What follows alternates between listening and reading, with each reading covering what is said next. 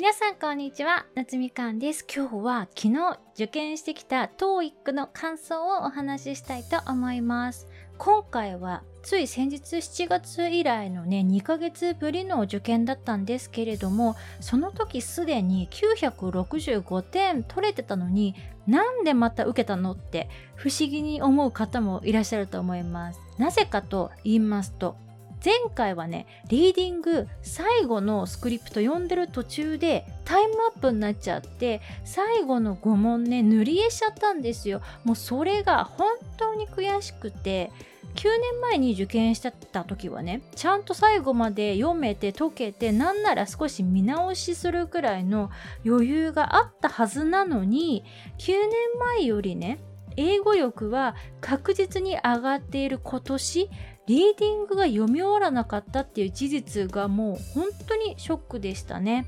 隣の席に座ってたお姉さんが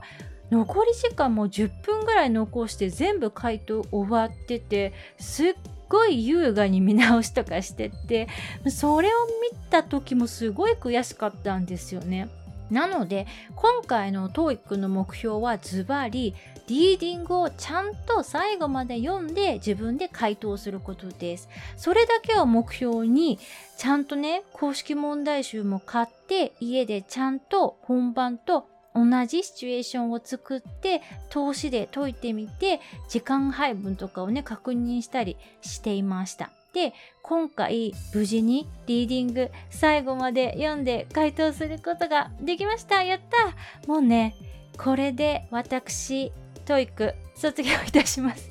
もしかしたら前回より今回ね点数下がるかもしれないですけれどももうね最後まで読んで回答できたっていうだけで個人的にめちゃくちゃ満足なんですよただ、リーディングね、今回も本当に時間ギリギリでした。最後の問題をマークシートにぬりぬりしてる時にタイムアップしましたね。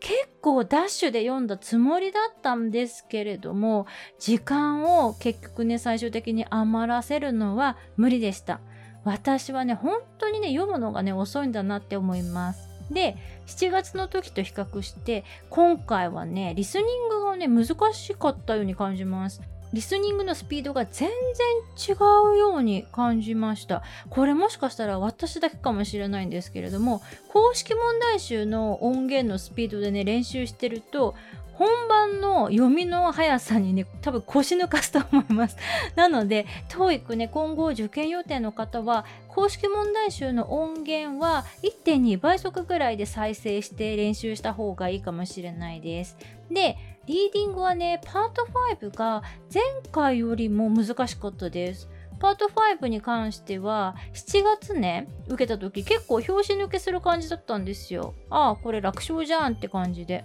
でも今回のパート5は結構悩ましい問題ねありました。リスニングもちょっとね迷う問題があってそれについてねついついこう考え込んじゃったんですよ。そしたらもう次の設問のスクリプトが、まあ、読み始めちゃうじゃないですか。それがね全然 頭に入ってこないっていうトラブルがねちょっと一件ありました。ので、今回ね、リスニングもしかしたら満点ちょっと難しいかもしれないです。まあでも、TOEIC はある程度の点数だったらもう何点でもいいかなっていう気がしています。本当はね、満点取ったら箔がつくとは思ってるんですけれども私はね TOEIC 満点じゃなくてももうすでに個人でね生徒さんを受け持てるくらいの力をここ、まあ、20年で養ってきたのでこれからもね生徒さんたちに満足していただけるようなレッスンを提供するっていうことの方にフォーカスしていきたいなと思います。